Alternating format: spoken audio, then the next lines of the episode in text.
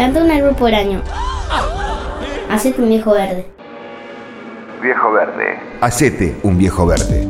Si debiera citar eh, tres acontecimientos puntuales que hablen de la contaminación y que hayan servido al mundo para tomar una mayor conciencia, mencionaría en primer término a El accidente nuclear que ocurrió en Chernóbil.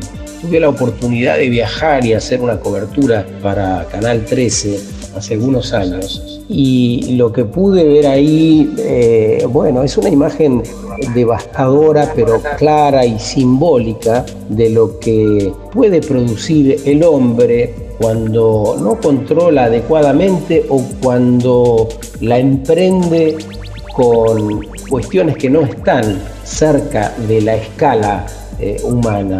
La contaminación en Chernóbil me permitió conocer a personas eh, enfermas aún después de tantos años y a sus familias devastadas. Me permitió ver un pueblo, Pripyat, que estaba cercano a la planta, totalmente enmudecido, un pueblo fantasma. Estaban sus hamacas todavía, algunos juguetes en el hospital de niños. Una imagen muy impactante de lo que significa el consumo desbocado, en definitiva, ¿no? Viejo verde. Hacete un viejo verde. Planta un árbol por año.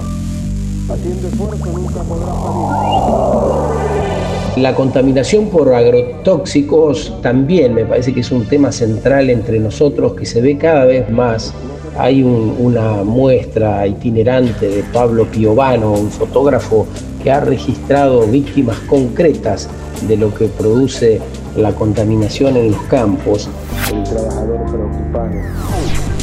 Y el dióxido de carbono en las ciudades sería el tercer ítem que me gustaría citar, porque resulta muy visible y resulta impactante eh, transitar en cualquiera de las ciudades de Argentina, donde seguimos quemando combustibles fósiles y por lo tanto seguimos generando emisiones, estas que producen el calentamiento global, y obteniendo diferentes enfermedades que se cuelan en el cuerpo de cada uno de nosotros casi sin que nos demos cuenta.